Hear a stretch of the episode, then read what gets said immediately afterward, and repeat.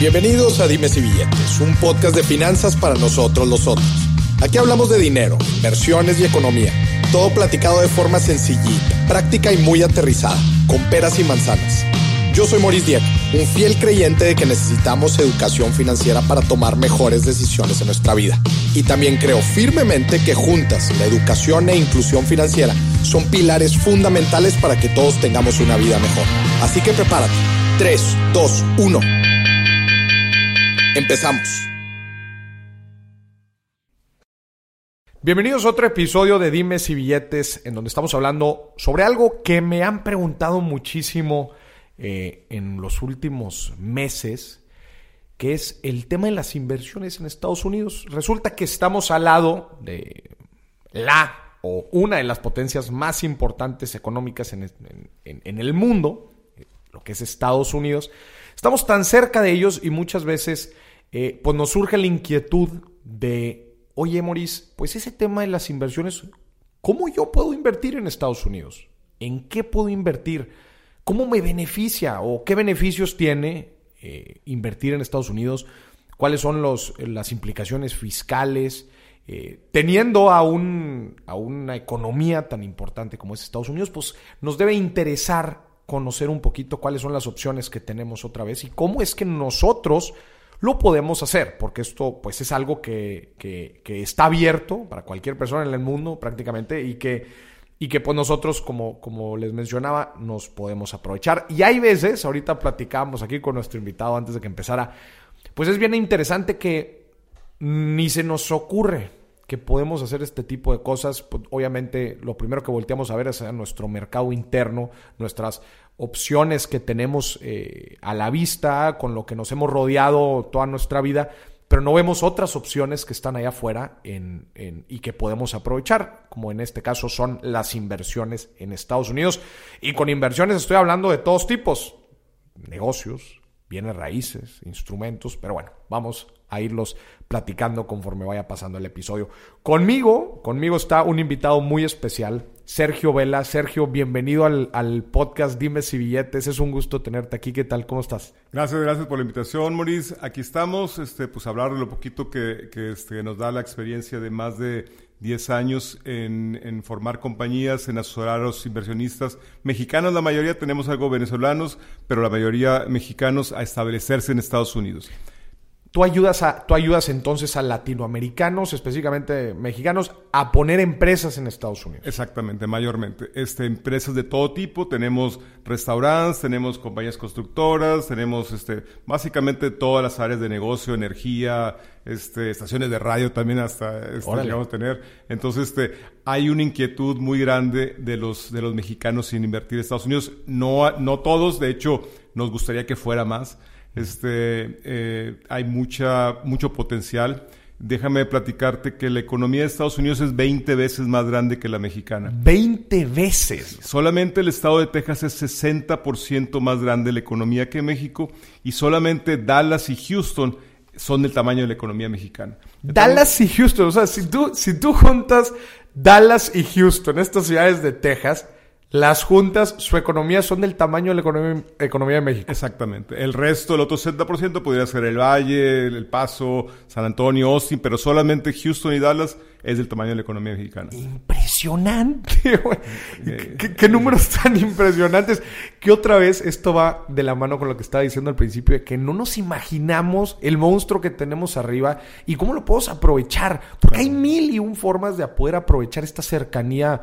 Eh, ¿verdad? De estar tan cerca de Estados Unidos y cómo lo podemos aprovechar en la parte de, negocios, de finanzas, ¿no? Y no nada más este Texas, por ejemplo, California es tres veces la economía de México, Illinois es más grande, Nueva York es más grande, pero eh, pensemos en, en, Texas y California, con eso, digamos, no te la acabas, ¿no? No puede ser, Sergio, estoy, en verdad estoy... Y nosotros aquí en Monterrey, para los que no sepan, estamos en Monterrey, Nuevo León, eh, en México es un estado pegado pues a la frontera. Este, Qué interesante esto. Nada más con este dato, la verdad es que te cambia el panorama de, las posibilidades que se pueden lograr. Sergio, vamos a entrar, vamos a entrar en materia. ¿Por qué un mexicano estaría interesado en invertir en Estados Unidos? Pues muchas razones. Mira, por ejemplo, em, ahorita en los últimos años en México, pues sí ha habido una estabilidad económica, no hemos tenido devaluaciones, etcétera, pero eso no nos garantiza nada. La economía de Estados Unidos es por eh, así decirlo, una guarida, un, resguardo eh, cuando hay turbulencias financieras en todo el mundo. En todo el mundo, ¿verdad? No nada más en, nosotros, ¿no? todo el mundo recurre al dólar porque es la, economía que tiene eh, más solidez al menos. Todo esto que está pasando con el coronavirus en China, pues la gente voltea a ver. Nerviosos todos, ¿verdad? Mejor vemos Estados Unidos aquí más segurito y esa estabilidad pues de muchos, muchos años nos da cierta tranquilidad. Los rendimientos pueden ser atractivos este, dependiendo de, este, el tipo de negocios. Te decía que bienes raíces es una opción y al contrario que en México, bienes raíces en Estados Unidos, por ejemplo, si alguien quisiera invertir, no sé, una cantidad, 100 mil dólares en una propiedad, eh, puede encontrar un banco en, Texas que le financie, digamos, 300 mil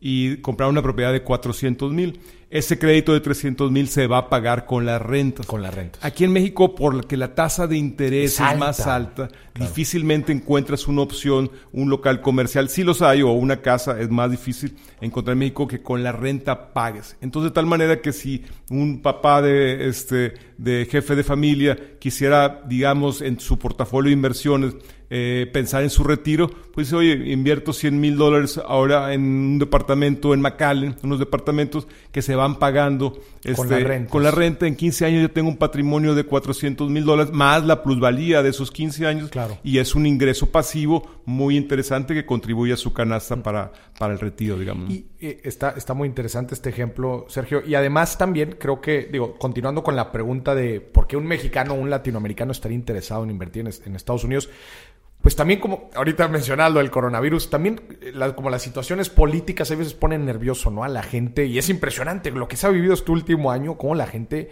este, pues cierta incertidumbre generada por, por diferentes razones, pues a la gente pone a, abrir, a, voltear la, mira para arriba, ¿no? Claro, y, este, y podemos tener un pie ahí, un piececito allá, una inversión en Estados Unidos. Ah, no es para para que te vayas a vivir. Puedes irte a vivir, ahorita platicamos de eso, pero no es necesariamente para que te vayas a vivir. Puedes poner tu negocio e ir y venir, digamos, tú, una visa, que alguien que tenga una visa de, de turista, que es una B1 o B2 normalmente, la B1 te permite ir a hacer negocios, formar una compañía, este, tener juntas, no trabajar ahí y no vivir y no tener ingresos de eh, personalmente esa compañía, pero sí puedes ir a establecer un negocio y manejarlo desde México. Entonces, eso puede ser una opción para gente. Hay gente que si hoy se quiere ir a vivir para allá, entonces sí, se crea un negocio, hacemos un trámite para una visa de inversionista o visa de comerciante internacional y eso le permitiría en un momento dado irse con la familia temporalmente a correr el negocio. ¿Qué se necesita para sacar una visa de inversionista? Mira, al contrario de una concepción este, generalizada en, en México de que necesitas cientos de miles de, de dólares o más de un millón, no. La cantidad que se necesita no está, no está fija, no es ningún número mágico, pero pudiéramos hablar de 80, 100 mil dólares. ¿Por qué? Porque esa es la cantidad que tenemos que demostrarle al consulado este, americano que es la suficiente para que el negocio funcione financieramente bien y que sea equivalente a lo que otras gentes han invertido, en, un negocio de ese tamaño y de esas características. Claro, porque tú tienes que ser muy específico qué negocio vas a poner, de qué tamaño, para decir, a ver, pues cuánta lana es la que estás invirtiendo. Exactamente. Y, y, el negocio, la visa te la van a dar cuando el negocio esté abierto o esté a punto de abrirse. Dicen las reglas que se tiene que solicitar la visa cuando se esté en vías activas de invertir. Eso es bien importante. No, no, no antes, no después. O sea, ¿cuándo? Pues cuando, digamos, si vamos a poner un restaurante, pues ya cuando esté rentado el local, comprado el equipo de pues cocina. Algo, tiene algo de formalidad, ¿no? Imagínate después, si no, si no lo tienes todo tan cuadrado, pues después. Sí, no, no. entonces siempre la inversión tiene que estar en riesgo, pero sí tiene ya el logotipo, el menú, ya un poco antes de que abras, podemos pedir la visa. Esa es una visa E2, que es de inversionista. La de inversionista es la y puede e Ser, y puede ser cualquier tipo de, inversión. Te decía de una estación de radio, te decía de una constructora, este, cualquier tipo de inversión legal, obviamente, porque hay unas que, que todavía no están muy legales, como lo, del cannabis. Pero, este, pero cualquier tipo de inversión legal este, jala, ¿no?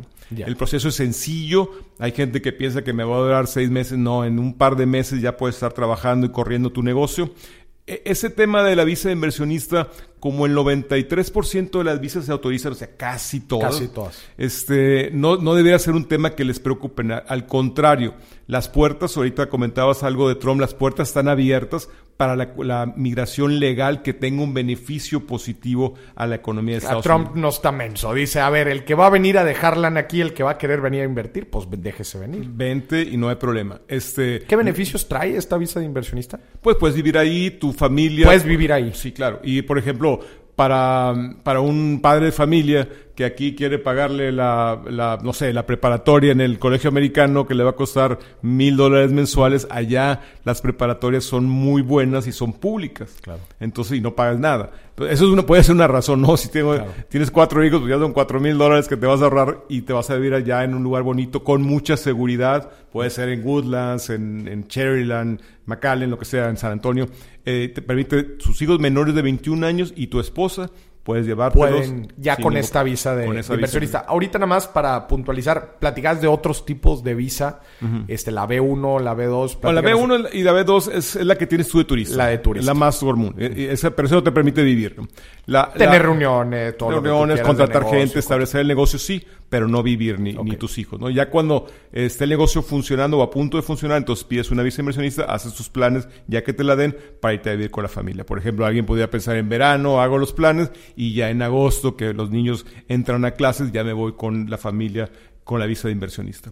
Ahora, eh, ahí requiere una inversión que te decía, no está nada fijo, pero podemos hablar de 80, 100 mil dólares para arriba, ¿no?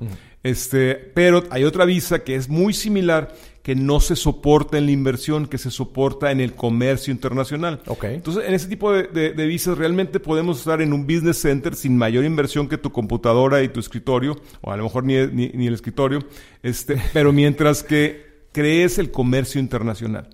Crees el, el, servicio, ¿no? Puede ser servicios o productos.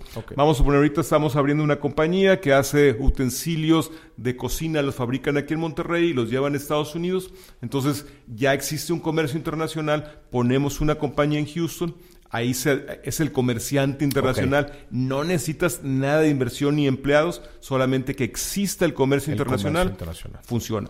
Por ejemplo, tenemos otra compañía en California que hace unos meses sacamos, le sacamos la visa a una persona que no hay intercambio de productos, hay intercambio de servicios. El señor da fletes internacionales. Con eso se documenta bien el, servicio de flete internacional y se le saca una visa de comerciante. Igual puede la esposa vivir y los hijos también libremente.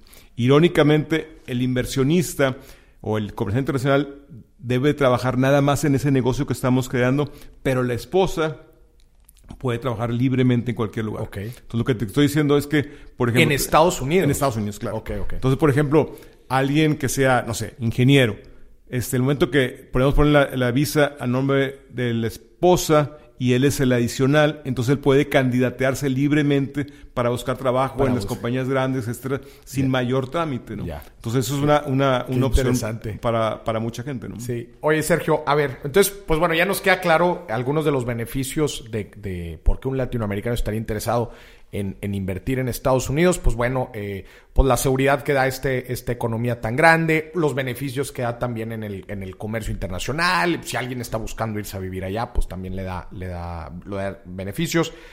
Eh, ¿Por qué Estados Unidos y no otros países? Bueno, por muchas razones. Para empezar, estamos muy cerca, ¿no? Y este, digo, la, la, este, estamos muy acostumbrados a ir de shopping a McAllen, a, este... Por lo menos acá en el norte, porque después en otros lados de Estados Unidos. A lo mejor allá van más a Houston o a Los Ángeles o a Miami. Pero digo, conocemos ahora. Acuérdate que hay 35 millones de mexicanos viviendo en Estados Unidos. O sea, eh, la economía de los mexicanos en Estados Unidos es más grande que la economía de los mexicanos en México. Qué increíble. Entonces, la, la, facilidad para relacionarte ahí es, es increíble. te comentaba este, algo por escrito de que eh, por ejemplo, tuve la, la, la fortuna de, de, dirigir la Asociación de Exalumnos del Tecnológico de Monterrey en Houston. Éramos, ah, pues tú también eres Exatec, ¿no? Éramos 3.000 este, exalumnos ahí, en, solamente viviendo en Houston. En Houston. Entonces, había un networking increíble. Cualquier cosa, un doctor, un constructor, un agente de seguros, este, pudieras encontrar a alguien que fuera Exatec, pero no más Exatec, digo, puede ser este, de la UDEM, puede ser de, este, de la Universidad de las Dentro de la comunidad mexicana. Pero vas encontrando muy fácil tu, aspecto social y para tu negocio te va a servir como networking. Claro, claro. Eh, si, quieres vender lo que sea, pues vas a encontrar en tu comunidad mexicana y eso no lo vas a encontrar tan fácil en Canadá, que hay mucha gente ya en Canadá mexicanos, pero no es la fuerza que tenemos los mexicanos en Estados Unidos.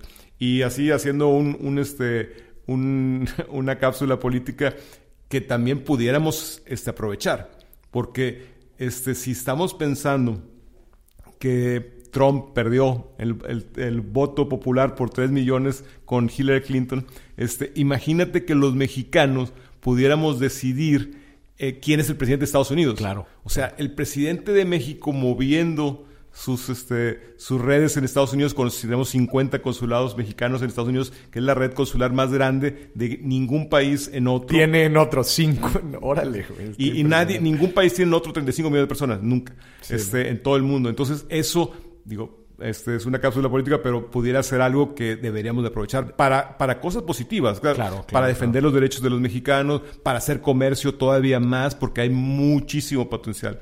Platicaba eh, hace ratito que una de las oportunidades es dar servicios en, en, este, en México para compañías en Estados Unidos. O sea, hacer como un outsourcing totalmente legal. Y, por ejemplo, una, una, de las cosas que hacemos nosotros es, cuando ya creamos una compañía, ya está funcionando, lo que hacemos es eh, ofrecerles un servicio de contabilidad.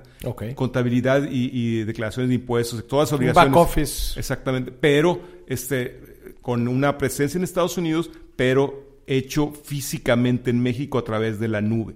Toda la contabilidad reside en la nube totalmente. No, tú puedes tener estados financieros en tu teléfono, en tu tableta o en tu computadora y el back office, digamos, como tú le dices, está en México. Aquí está gente clasificando tus aspectos este, contables y se cumplen las obligaciones en Estados Unidos. Ah, no me dejarás mentir, Sergio, pero hay muchísimas empresas que aprovechan eso de tener sus operaciones aquí en México, este, dan, venden o dan servicios en, en Estados Unidos y pues bueno, pues eso les genera unos márgenes increíbles. Sí, pues una estructura de costos mucho más. Y no nada más eso, por ejemplo, es Maseca. Toda la administración de Maseca en Estados Unidos ya está en México. ¿Por qué? Porque les cuesta una cuarta parte, pues la cobranza, la facturación. Fíjate qué interesante tú puedes tener tu compañía en Estados Unidos y facturar desde México y tener tu gente de contabilidad también aquí, este, mandando, este, pues no sé, registrando pagos, clasificando, todo lo puedes hacer desde aquí porque toda la contabilidad radica en la nube. Y ahora con Internet, pues puedes tener líneas telefónicas que, que timbren en México y la gente ni siquiera se da cuenta dónde está hablando. Claro. Entonces esa ventaja deberíamos explotarla de explotarla más. Sergio, ¿Cuáles son las principales ciudades en Estados Unidos que tienen mexicanos? Nada más para que les quede claro a la gente. Pues este, Chicago, Los Ángeles y después ya nos vamos a Houston, este, pues, San Antonio, Miami, no se diga, este, Nueva York, hay una comunidad grandísima de mexicanos. Y, este, y en todas, te digo, eh, hay, hay comunidades de profesionistas y de empresarios muy activos. O sea, no estamos hablando. Lo que no quiere Trump es que se vaya gente, y es un, un punto que te lo puse por ahí, este desafortunadamente, aunque lo necesita la economía, poco capacitada. Pero si tú tienes un título profesional o si puedes eh, iniciar una compañía en Estados Unidos, este, adelante, las puertas están abiertas y el trámite no es difícil. No es difícil. Para ellos. Para gente que no está capacitada y que, el gobierno americano puede pensar que va a ser una carga pública, mm. pues sí. Quizás sí, te pongan, te pongan barreras. Sergio, tocas un tema bien interesante eh, que creo que muchos mexicanos lo tienen ahorita en mente no nada más por el tema de invertir en Estados Unidos, sino también por el tema migratorio. O sea, ¿cómo afecta, y, tiene dos partes esta, esta pregunta, cómo afecta el, tema Trump en esto de las inversiones? Que ya, ya has estado diciendo eh, varios puntos, pero en general, ¿cómo afecta si alguien quiere ir a invertir en Estados Unidos el factor Trump? Y dos, el TEMEC el TEMEC que se acaba de, aprobar, pues sabemos que trae mucha certidumbre para los inversionistas. ¿Cómo lo podemos aprovechar? Claro. Mira, este, la migración, como te decía, em, el, para profesionistas y para inversionistas está abierta, no cambió nada con el tratado, porque fíjate qué interesante. Las visas E1 y E2 que platicábamos ahorita de inversionista y de comerciante internacional dependen del Tratado de Libre Comercio. Y de hecho había un poquito de incertidumbre de que cuando cambiaran el tratado qué iba a pasar con esas visas. Y hay, no sé, miles de personas en Estados Unidos que dependen de esa visa todos los días la usan para entrar y salir y vivir en Estados Unidos. Afortunadamente, por el criterio que te digo, que es de puertas abiertas para la migración legal productiva, dejaron este, sin cambios. Este, eh, por ese lado. las otras visas que dependen del Tratado de Libre Comercio son unas visas que se llaman TN, que son de profesionistas. Vamos a suponer, tú, eh, Maurice, quieres poner tu negocio en, Houston y te quieres llevar a dos ingenieros a vivir para allá. El proceso para llevártelos es muy fácil. Obviamente tienen que ser eh, ingenieros titulados con su cédula, pero puedes llevártelos en dos semanas, puedes estar trabajando para allá, allá sin ningún problema. Este, y puede ser las TNs, depende del tratado, como te decía, arquitectos, ingenieros, contadores, economistas, este, abogados. Hay como 25 profesiones que libremente pueden ir eso nada más es para mexicanos y canadienses. Ok. Por el Tratado, por el tratado libre. de Libre Comercio. Este, para todos los otros países eh, sí puede ser más complicado obtener una visa de, profesionistas. Pero para estos tres, países, para Canadá y México, es relativamente fácil. Ya. Ahora, irse a vivir a Estados Unidos o poner un negocio en Estados Unidos no es para todos. Mm. ¿Por qué? Porque aquí en México tenemos una, una cultura un poquito más informal, un poquito menos este, planificadora, digo, tú, tú hablas mucho de eso, e, este, y, allá la competencia es muy grande, para todo es muy grande. tenemos que eh, llegar a Estados Unidos, pensar si vamos a, ir allá, este, a viajar a Dallas, a Los Ángeles, al lugar donde quieras poner tu negocio y hacer pues un estudio de mercado, juntarte con gente, eh, analizar costos, hacer muy bien algo que no se hace mucho en México, que es un plan de negocios. Okay. Eso es súper importante. Eh, nosotros llegamos a tener 50 restaurantes como clientes y yo les decía a los clientes, oye, porque tu esposa cocina rico no es suficiente para poner un restaurante. O sea, poner un restaurante implica mucha logística, mucho conocimiento, la gente batalla mucho con la gente. Entonces, para todo, para un restaurante, para cualquier negocio, tienes que hacer un plan de negocio un error muy grande es de que, no, pues sí me alcanza con 80 mil dólares. Mm. Y realmente vas a llevarte a lo mejor un año a que puedas vivir. Al ras, o sea, vas a estar al ras. Puedes vivir de tu negocio. Entonces, si no hiciste bien las cuentas, ya estás condenado al fracaso. Este, y de hecho, cuando hubo la, la violencia aquí muy fuerte en, en México, en el norte, en, en Nuevo León y en Tamaulipas, eh, mucha gente se fue a Woodlands, a Houston y todo, y había un dicho por allá que cómo, cómo se regresa un mexicano con un millón de dólares de Woodlands, pues llevando dos. O sea, la gente llegaba con dos millones y regresaba con uno porque perdía un millón, ¿no? Entonces, eso, eso es muy, muy fácil de, prever si planeamos cualquier negocio. Los costos de iniciar este, la competencia, las ventajas competitivas, etcétera, eso hay que hacerlo muy bien. Si no están acostumbrados la gente a hacer un plan de negocios, pues ahí sí acérquense con alguien que esté acostumbrado, que le diga todas las, este, las ventajas, que analice el mercado. Claro. No es, eso sí sería, no es voy a poner un negocio y ya. Lo que nosotros recomendamos es de que traten de replicar por ejemplo, una agencia de publicidad, si ya tienes un éxito en este, de tu agencia de publicidad en México, pues ve a replicar tu negocio en Estados Unidos con algunas adecuaciones. Claro, eso también es importante analizarlo, o sea, porque, porque muchas cosas también pueden funcionar acá en México, pero pues en Estados Unidos no necesariamente, ¿verdad? Sí, claro, con algunas adecuaciones, obviamente, porque también le digo a los clientes, oye, eh, allá el sueldo mínimo son 15 mil dólares al año. Si, si, contratas dos personas de más, pues ya a lo mejor es la diferencia entre que tu negocio sea viable o no. Entonces tienes que cada persona este, hacer una lista de las actividades y que funcione. Y eso no lo hacemos en México porque los, los costos de mano de obra son más baratos. Este, entonces, una opción es esa, planear muy bien tu, tu, tu, este, tu estrategia de negocios. Y la otra, que para gente puede ser una opción, este, yo sé que el señor Carlos Muñoz por ahí tenía una entrevista que, decía que no está de acuerdo con las franquicias. Pero yo creo que para mucha gente sí es una opción una franquicia. ¿Por en Estados Unidos. Sí, en Estados Unidos, porque te da ya el negocio, este, todo el concepto de negocio. Un concepto probado en Estados Unidos que funciona. Ahora, este, yo he ido a cursos donde te enseñan cómo hacer tu franquicia. Y la primera pregunta que te dicen, oye, este ¿Tú crees que la hamburguesa mejor del mundo es McDonald's? Pues la respuesta de todo el mundo es no. Bueno, y entonces porque es la más exitosa. ¿Por qué? Porque McDonald's es todo un concepto, ¿no? Claro. Entonces, una franquicia es todo un concepto. Y no es para todos. Por ejemplo, si tú, morís, te gusta, pues no sé, eres muy dinámico y te gusta hacer las cosas a tu manera, pues no es una franquicia una opción para ti.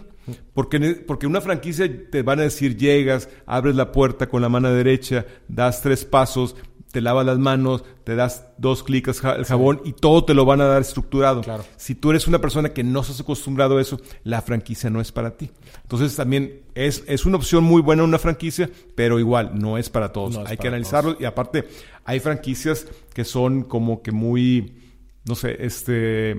Eh, predadoras, depredadoras, de cuenta. O sea, buscan el beneficio de ellos y no del negocio. Hay que leer muy bien las condiciones. Sí, y son contratos de cientos de hojas, pero más bien ver otras, otra gente que ya ha tenido éxito. Nosotros eh, tenemos clientes que tienen cuatro o cinco franquicias de restaurantes y este, perfecto, funcionan perfecto porque se, se han adecuado y la, el franquiciatario encuentra un modelo de negocio que es positivo para nosotros. Sí, si les interesan más el tema de franquicias, tenemos un episodio también en donde profundizamos muchísimo cómo saber elegir una buena franquicia, si es buen negocio o no, tanto del lado del inversionista como de la persona que quiere franquiciar su negocio, ¿no? Entonces, pues ahí, ahí pueden encontrar más información. Sergio, a ver, buenísimo todo el tema de las inversiones en Estados Unidos. ¿Cuáles son las opciones que tenemos? ¿En qué podemos invertir? ¿Negocios? ¿Bienes raíces? ¿Qué existe que podemos invertir?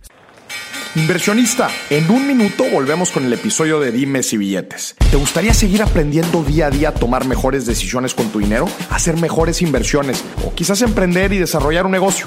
Esto te interesa quiero invitarte a Alfa, la primer comunidad de inversionistas en Latinoamérica que busca darte las mejores herramientas para que puedas seguir creciendo tu vida financiera. Al ser miembro de Alfa recibirás el boletín Alfa Express con los mejores tips y recomendaciones financieras. Tendrás acceso a contenido exclusivo que incluye el overtime de este episodio. Obtendrás descuentos en mis productos y podrás entrar a la sesión plenaria Alfa, una reunión exclusiva en donde aprenderás sobre diferentes temas del mundo de las finanzas, economía e inversiones para que juntos crezcamos como personas y como profesionistas. Para más información entra a mi página de internet www.morisdieck.com y da clic en la pestaña comunidad. Listo, volvemos. Sí, este, mira, básicamente te decía que, que en cualquier área, ¿no? Y este, y yo me, inclinaría a recomendar que eh, intentaran replicar, eh, replicar este, un negocio que ya tienen. Este, obviamente, eh, si quieren alguien en inversión pasiva, los bienes raíces es uno excelente, es lo más seguro. Este, obviamente también hay opciones en la bolsa, etcétera. La, la cantidad de em, compañías en bolsas es mucho más grande, pero eso no te permite irte a vivir para allá. O sea, pues lo puedes hacer. Claro, pero este, no. Pero eso no es para. Tiene que, para ir, irte a vivir para Estados Unidos y obtener una visa de inversionista, tienes que ser activamente involucrado en la compañía. Okay pero realmente en todo. Y este y analizar yo yo este creo que hay un potencial muy grande en el desarrollo de apps que desarrolles aquí en México y lo vendas en Estados Unidos. Yo creo que hay una, oportunidad muy grande de en servicios hacer outsourcing aquí en México y proveerlos. Yo creo que hay una oportunidad muy grande en el acero, construir, fabricar piezas de acero y venderlas en Estados Unidos. Este, ahora, por ejemplo, estamos ayudando, en, no nada que ver que con Estados Unidos, pero eh, a unos inversionistas en, una, en un proyecto eh, traer producto de, de Oriente. La logística de traer producto de Oriente es increíble. Tienes que poner una orden de compra, tienes que tres meses antes de que te lo entreguen y luego un mes más el barco y contenedores, etcétera. Eso, cuando vendes o compras en Estados Unidos, no tienes ese problema, porque lo tenemos aquí al lado. Realmente, y, incluso los, como, como él dice, la gasolina es más barata en Estados Unidos que en México, mucho más. Este, los fletes son más baratos todavía adentro de Estados Unidos. Entonces, eh, realmente esa logística que implica y financieramente traer producto de Oriente es muchísimo más este, cuantiosa la inversión. ¿Por qué? Porque no puedes traer una cajita. Sí, son, hay montos mínimos. Exactamente. Entonces, eh, en Estados Unidos. Ahora, esa, esa visa que te decía de, de comerciante internacional puede ser que tú mandes productos mexicanos hacia Estados Unidos o que traigas productos de Estados Unidos para acá. Para acá. Es en los dos sentidos. Ok, en los dos sentidos puedes participar dentro de este esquema. Exactamente. Ya, buenísimo. Platicados también, Sergio, de, de, de, los bienes raíces. Profundizamos un poquito más. A ver, si yo quiero comprar bienes raíces en Estados Unidos, ¿qué necesito? Si voy a sacar un crédito hipotecario en Estados Unidos, ¿qué me piden? Sí, mira, te, te decía que es muy sencillo encontrar un banco en Estados Unidos que te financie un bien raíz. O sea, para una persona, este, incluso a, veces está más fácil para un extranjero que para un, este, una persona eh, ciudadano residente americano, porque ahí te checan más el reporte de crédito, declaración de impuestos, todo. Acá realmente como, como un bien raíz, cuando tú lo compras, y, a ver si, si me puedo explicar ese detalle, tú compras un bien raíz y en el mismo acto de cuando lo compras, cedes en papel la propiedad a un fideicomiso. Claro. Entonces, ¿eso por qué es bueno para el banco, pero también para ti? Porque te hace que, digo, si no lo pagas la mensualidad, te lo van a quitar muy lo- fácil los sí. tres meses sin un proceso judicial. Sí, con un fideicomiso te lo desaparecen en nada. Pero es bueno para ti porque sabes que tienes que pagarlo puntualmente. Claro. Entonces, este, es muy dinámico. Si eso pasara aquí en México, los bien raíces, que si, si en, Monterrey hemos visto un boom increíble, increíble. en placitas, comerciales, edificios, habría mucho más si los bancos pensaran en un esquema así. ¿Por qué? Porque te doy el crédito, casi casi sin conocerte, porque llegas tú como extranjero a Houston o a McAllen, donde quieras, y el banco te dice, ok, dame estados financieros, pero este, no, no voy a investigarte en México, este, y te doy un crédito porque sé que si no me en lo el pagas... peor de los casos te lo quito de volada. Exactamente. Y lo vendes así de volada. El banco lo vende. Entonces, eso hace muy dinámico. Y no nada más eso. Por ejemplo, si tú tienes un inquilino que no te paga la renta, tú le pones al quinto día, le pones un aviso en la entrada de la oficina, le cambian la cerradura y ya no puede entrar. Se acabó. Se acabó. Pero, pero eso está bien porque entonces el inquilino sabe cómo son las reglas del juego y Entonces sabe se, que lo- se va a disciplinar a pagar. tienes que pagar la renta, pides prestado, vendes tu reloj, lo que sea, pero pagas la renta el día primero, el, el día cinco. Entonces, ¿qué es lo que pasa? Que para el inversionista es muy atractivo porque tiene seguridad de pago. Ya. Aquí en México, si alguien no te paga la renta, Sí, pues entras en un proceso más o menos tedioso y costoso para sacarlo. Allá es muy dinámico. Entonces, esto, esto de las bienes raíces. Ahora, no vas a encontrar, este, también te lo tengo que decir, rendimientos este, muy altos en bienes raíces, pero bien pensado, bien comprado, bien administrado, pudieras encontrar un 12% este, anual de rendimiento sobre tu bueno. inversión, más la plusvalía. Claro. No, pues es la verdad es que es bastante bueno. O sea que en el largo plazo es, este, es muy interesante porque no tienes esa eventualidad. Y te estoy hablando que el- con las rentas vas a pagar pues la mensualidad del banco, el seguro, el mantenimiento y por ejemplo si son departamentos pues también te incluye agua y los impuestos prediales. Ok. Que eso es un tema muy Tema importante. interesante. Es un factor bien interesante. Por ejemplo, para cuando te vayas a vivir para Estados Unidos o para poner, poner tu negocio, ¿Por qué? Porque pagas el 2.8% en Texas, por ejemplo, de impuestos prediales. Ok. Entonces, una casa de, no sé, 300 mil dólares, más o menos estás pagando 10 mil dólares al año solamente de predial. de predial. Entonces, y obviamente para unos departamentos de 400 mil dólares vas a pagar 12 mil dólares más o menos de predial.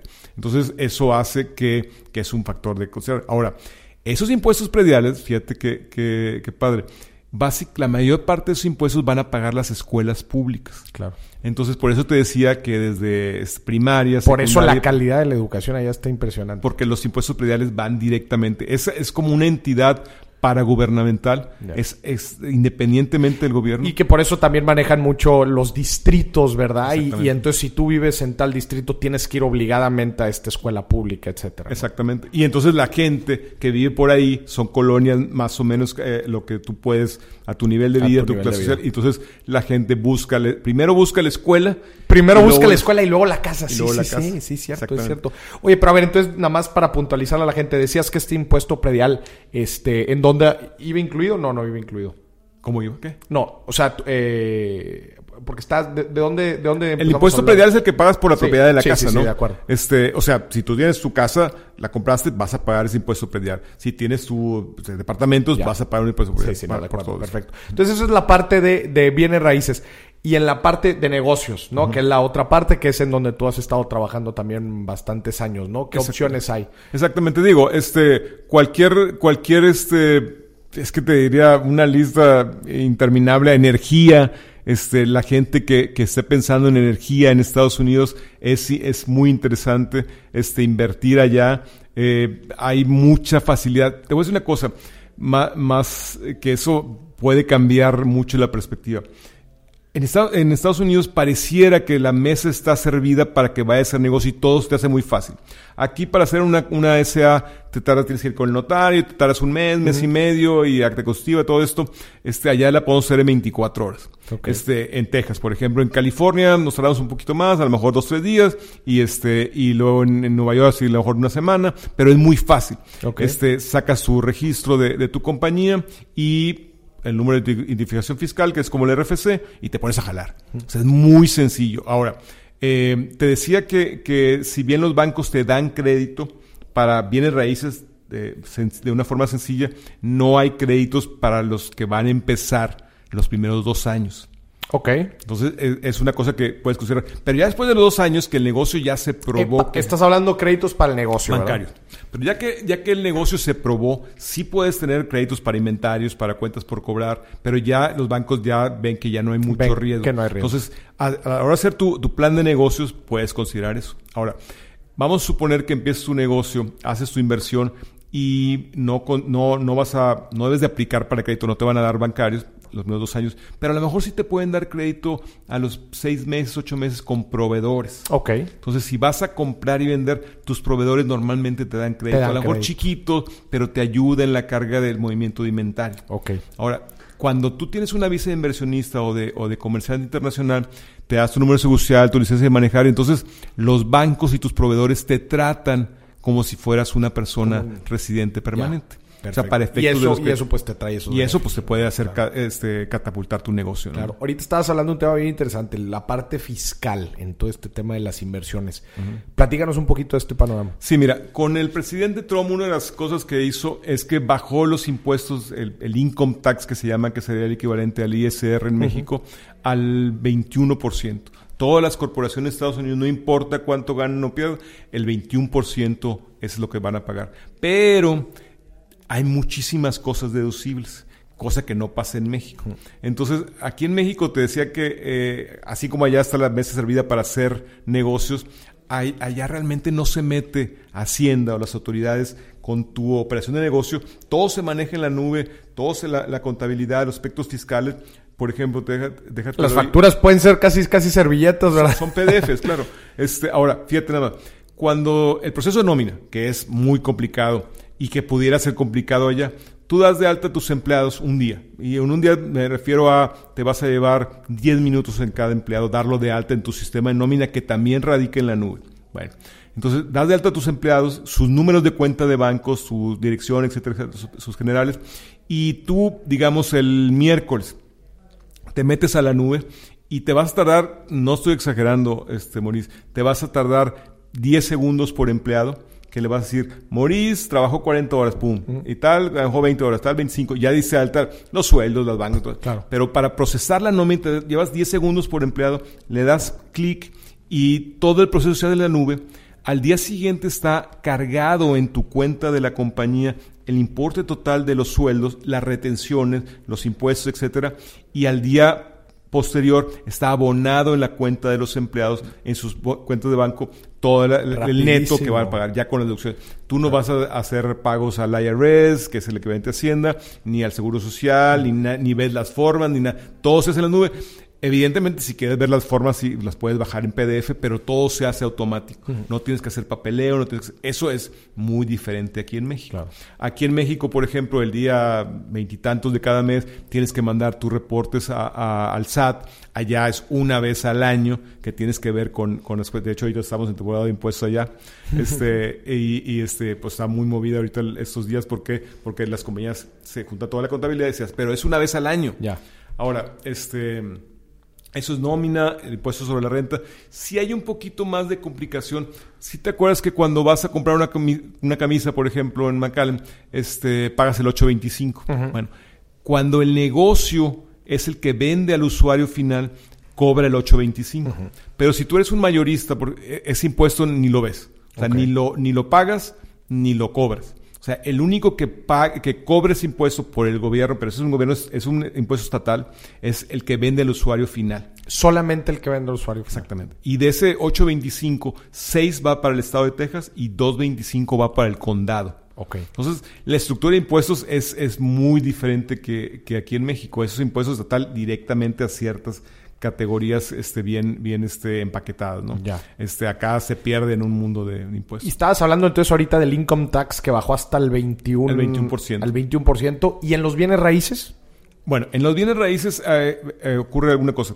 Tus ingresos de renta, si podemos poner tus, tus, este, tus bienes raíces en una corporación, entonces va a pagar el Mm. Ya 20%. funciona. Pero te lo platicaba hace rato que si tus ingresos de renta lo llevas contra la depreciación, puede ser que los primeros 15 años no pagues nada absolutamente de impuesto sobre la renta. Y luego cuando, si llegas a vender ese edificio, si, lo- si te quedas con el dinero, nada más pagas un 15% Ok. porque es ganancia de capital. O te puedes montar en otro edificio que compres y no pagas nada. O sea, puede ser bien manejado y con una planeación fiscal que puede ser tax free Tax por free. muchos años. Ya, ya, ya, qué súper interesante. Oye, este, platícanos entonces ahorita, eh, ya, nos, ya hablamos de las diferentes opciones que hay para invertir, ya sea en un bien raíz, ya sea poniendo un negocio. Este, hablamos también del, del, panorama, del panorama fiscal, los beneficios que nos da esto, los cambios ahorita recientes que está haciendo, que está haciendo, que hizo Trump. Si alguien llegara ahorita contigo y te dijera, Sergio, quiero invertir en Estados Unidos, ¿por dónde empieza? Bueno, te, digo- te decía, primero es, es darte una vuelta allá y ver las opciones de negocio. hacer- Viajar a una de las ciudades que te interese. Exactamente. que- hay que- gente que le gusta La Joya, por ejemplo, en California, porque es hermoso. Hay gente que, good, yo ahí voy. Entonces ahí tienes que ir y hacer. ¿Qué, qué hacer? Juntarte con gente, te decía, las sesiones de, de exalumnos de, de tu universidad, las puedes buscar y siempre va a haber alguien que te invite a un café, te va a decir, vete por aquí, vete por acá, y luego ver, obviamente, los precios. Y luego el siguiente paso es un plan de negocio. Eso te diría que es indispensable. Plan de negocio. Pero bueno, eso es para los que quieren empezar en negocios. Pero si alguien quiere en bienes raíces, primero quizás definir. eh, Sí, sí, tu perfil. ¿no? Este, en bienes raíces vas, vas y, y empiezas a, a reunirte también con agentes de bienes raíces. Le dices, ¿sabes qué? Búscame edificios de departamentos, edificios de oficina. Por ejemplo, en Houston, las inversiones en oficinas están sobresaturadas. Hay edificios casi Edificios completos vacíos. porque la gente hace mucho home office ahora. Ya. Entonces, a- a que quieras o no, pero ha, ha, este, ha violentado todo el mercado de bienes raíces de oficinas en Houston. Entonces, te diría, no es el momento de invertir en Houston o en uh, Nueva York tampoco, en oficinas. Ya. Tenías que buscar departamentos, que eso como quiera la gente vive. Necesita Se necesita, ¿no? Y no, no hay Entonces, paso uno, dijiste, échate la vuelta a la ciudad que te interese, conócela, platica con gente de la comunidad, platica con gente relacionada a lo que tú quieres hacer, ya sea si invertir en bienes raíces, pues platica con brokers. Si quieres negocios, platicas ahorita, es importantísimo que tengas un plan de negocio. Platícanos así súper rapidito para que a la gente le quede claro qué es un plan de negocio. Eh, Un plan de negocio tiene que ver todos los aspectos y hay gente que piensa que el plan de negocio es nada más para una visa. No, señor. Es cuánto voy a invertir, en qué lo voy a invertir y hacer este, La proyección la financiera. proye- exactamente, pero mes por mes. El primer mes no voy a vender nada y va a tener todos los costos. El segundo mes así, tercer mes y sucesivamente. ¿Cómo nos duele hacer proyecciones financieras, verdad? Yo estoy impresionado como emprendedores con grandes ideas y que ya están platicando con no sé qué tanta gente y cuando les pide sus proyecciones financieras de su negocio, no las tienen. No, y, y además tienes que ser bien conservador. Claro, que claro. No voy a vender tanto. No, no, no. No, no, no, bájale, bájale, bájale. claro. Sea más real, a, a lo mejor un poquito pesimista, pero eso te da un poquito más de seguridad de que no vayas a perder. Claro. Este, yo he visto este, muchos casos eh, pues que pierden sus inversiones. Un, un, un detalle ahí bien importante, cuando tienes socios, este, eh, hay que, hay que poner por escrito qué va a pasar. Ok. Por ejemplo, este, si yo he visto casos que si le va bien el negocio, hay problemas porque yo quiero más y tú no hiciste menos, etcétera. La gente tiene que tener muy claro que yo soy socio, pero si además voy a trabajar ahí, pues soy socio y empleado. Entonces tengo un rol como empleado, como empleado y otro, otro rol como socio. Y si tengo socios pasivos, pues van, no van a tener utilidades, pero no van a tener un sueldo. Entonces, eh, la- las delimitar las funciones de cada persona si hay socios, no hay algo que se llaman, si es una corporación que formamos, algo que se llama bylaws, que es como el acuerdo entre socios. Si es este una LLC, es este un operating agreement, que es básicamente lo mismo, pero de limitar las obligaciones de cada quien, cómo se reparten las utilidades. ¿Qué pasa? Como decía mi abuelo, eh, cuando entras en un negocio, ponte de acuerdo cómo entras, pero sobre todo cómo, Cómo sales. sales, claro, sobre todo cómo sales. Entonces, Este, ¿Qué pasa si ya no me caíste bien y ya no quiero hacer negocio contigo? Te compro, me compras, eh, si me vas a comprar, quién lo va a evaluar, etcétera. Ese tipo de cosas hay que ponerse de acuerdo antes. ¿Por qué? Porque hemos visto, y no es de que seamos así muy, muy buenos, pero lo que te puedo decir es que nos ha pasado casi de todo. Hemos vivido comadres de toda la vida que van peleadas porque pues, el restaurante jaló y, y tú no le echaste ganas, etc. Entonces hay que ponerse de acuerdo grueso y soy bien enfático y reiterativo de que ponte de acuerdo con los socios para que evitarte un problema legal, porque un problema legal, este, pues todos pierden. Claro, no, y es pues un relajo de tiempo y dinero. No, no, no, y el negocio se destruye y, este, y pierdes todo el patrimonio. Buenísimo. Sergio, entonces, paso uno, otra vez, visita la ciudad. Paso dos, defines un poquito qué es lo que quieres, te relacionas con gente para que puedas, te, te, te, te empapes un poquito más del contexto de esa ciudad y del negocio que quieres hacer o, del, o de la inversión. Eh, apóyate con, con profesionales de esto. Entiendo que tú, por ejemplo, tú ayudas a como mencionamos, a gente a poner sus negocios allá.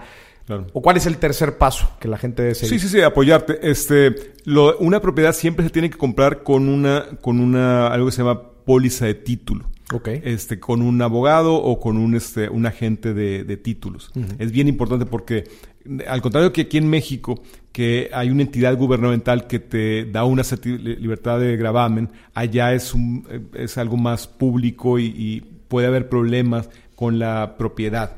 Entonces, una compañía de títulos te asegura que si tú compras una, una propiedad, esa propiedad se transfirió legalmente desde la colonia española para acá y no hay ningún gravamen, digamos, ni problemas que hay una disputa de algo. Entonces, es bien importante asesorarse cuando vas a comprar una propiedad. Luego, asesorarte para un plan de negocios es bien importante para ver las características de tu mercado, las, las, las, estadísticas de fracaso incluso, o sea, hay que ser bien, bien conservador.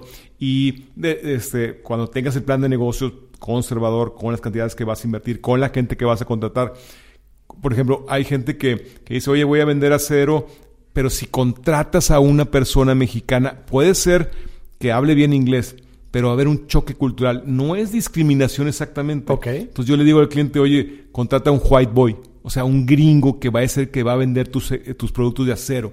Porque va a hacer más clic con el comprador de una compañía americana. Este, entonces, ese tipo de cosas que, que mucha gente no las sabe. No las pasa por alto, quizás sí, como dices, no, no las sabe, pero a la hora le, le, pues le generan impacto, ¿no? sí, claro, y no, no, no va a funcionar o le va a costar más trabajo. Entonces, siempre eh, tocar puertas, eh, buscar asesoría. Allá la asesoría es cara, te lo tengo que decir. Ahora, hay gente muy valiente y muy emprendedor y muy hábil que se puede ir solo. O sea, no, no, no, se, no tiene que irse con abogado, ni lo puede hacer solo. Nada más que tiene que ser muy, muy previsor y preguntar mucho. Hay muchos recursos en Internet. No te digo que, que no, no quiero forzar a nadie que contrate un abogado, contrate un asesor, y, pero sí, sí, si puede minimizar su riesgo, pues, pues es muy interesante. ¿no? Claro.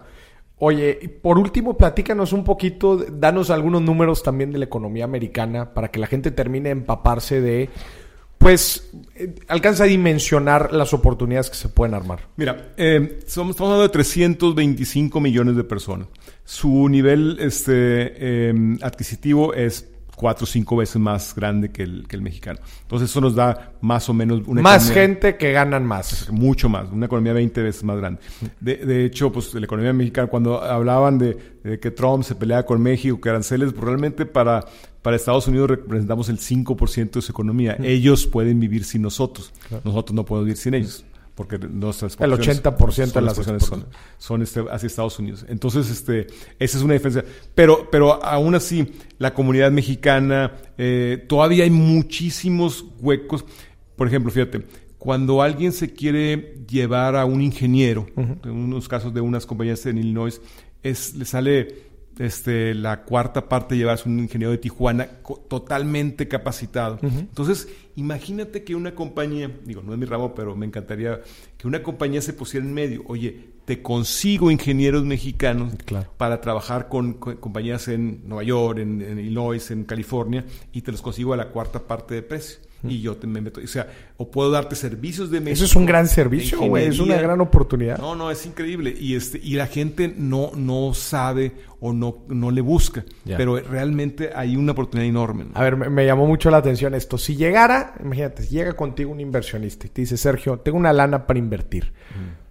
¿Qué oportunidades has visto tú que alguien puede aprovechar? Me, me queda claro esta que nos acabas de decir. Oye, por ejemplo, otra te, te decía, lo de creación de apps. ¿Sabes qué? No hagas una inversión grande, ha- haz una oficina pequeña ya, todo se hace por celular, crea las aplicaciones en México y las vendes en Estados Unidos. Crea, crea soluciones en Estados en México que las vendes allá. Eso, eso es la gente de publicidad pudiera hacer.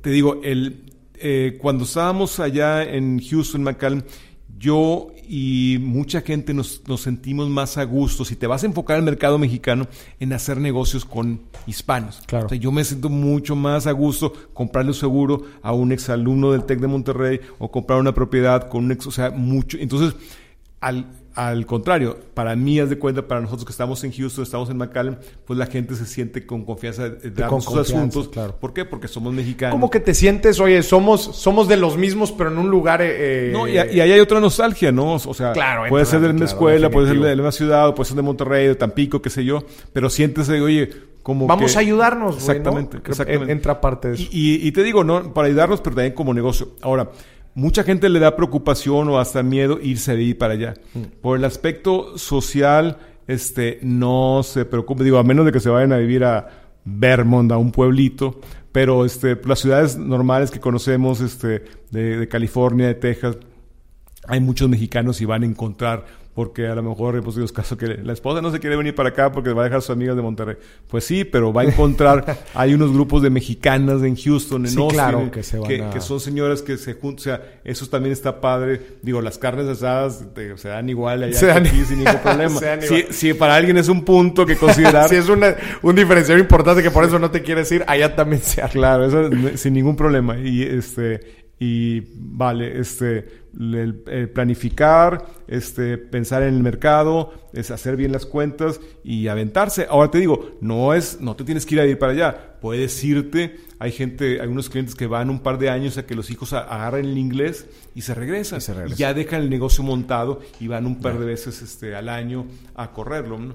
Eh, tenemos muchos clientes, por ejemplo, que venden, no sé, tomate y este y les conviene tener un su trader en McAllen. ¿Por qué? Porque eh, el mercado del tomate, nuestros clientes de tomate yo creo que venden como 100 millones de dólares al año, Ok. solamente de tomate y solamente en McAllen.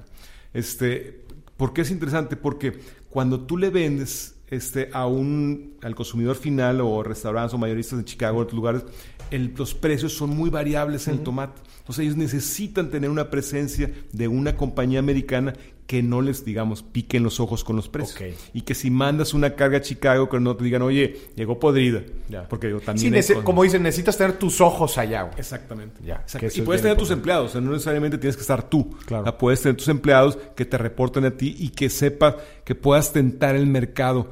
Este, allá en, en Estados Unidos, este, esto del el tomate, digo, a mí lo, lo tengo muy claro. Tú le vendes a alguien, pero si cuando llega en Chicago el cargamento bajó 10% el precio, tu comprador te va a decir, oye, dame garantía. Ya el precio ahorita está a 10% o 20%. Sí. Y, y, eh, aunque hayamos pactado un precio, tienes que ajustarlo a cuando lo entregaste. Claro. Entonces eso tienes que estar allá porque te puede hacer Ya. la diferencia entre ganar un par de millones de dólares al año. Al año. No, O sea, no, claro. sí, Qué sí.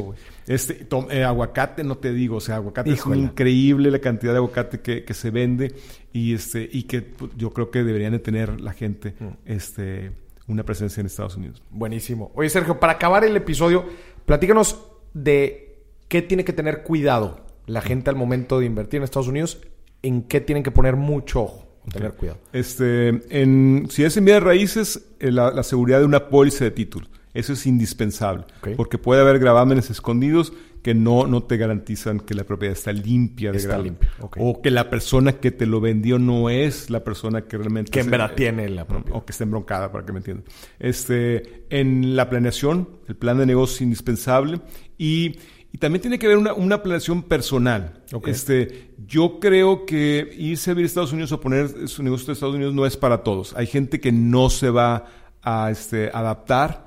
este, allá tenemos que ser más cuadrados, Cuadrados. más disciplinados con el aspecto fiscal, pero al mismo tiempo, ya cuando le agarras la onda, es también relajado. ¿Por qué? Porque no sabes que no te va a llegar una sorpresa de que el seguro social te va a embargar, como pasa aquí, o que te, ahora con estas ondas de los factureros que te van a acusar y oye, pues yo se la compré la factura. O sea, no, allá no pasa eso. La re, o sea, ahí sí hay más justicia y menos discreción. Okay. Te voy a hacer un comentario que, que hace mucha diferencia, yo creo, entre México y Estados Unidos.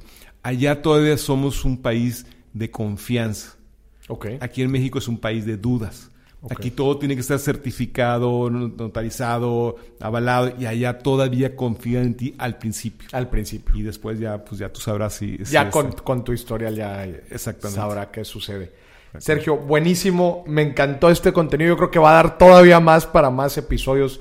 Me dio mucho gusto tenerte aquí. Platícanos si alguien está interesado en Tú das servicios, apoyas a gente otra vez, a latinoamericanos, mexicanos que quieren empezar a tener este tipo de, de, inversiones en Estados Unidos, poner su negocio, invertir en bienes raíces.